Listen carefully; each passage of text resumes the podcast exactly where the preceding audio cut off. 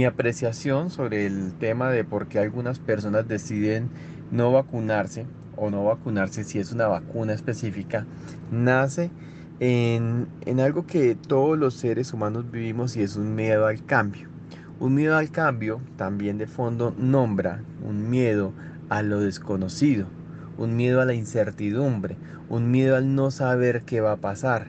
Y ese miedo únicamente puede ser enfrentado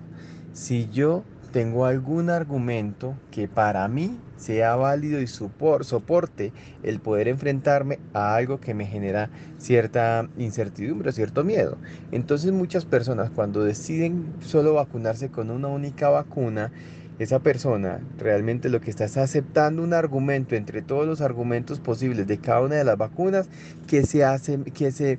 acerca más a lo que de pronto lo convence para enfrentar el miedo a lo desconocido.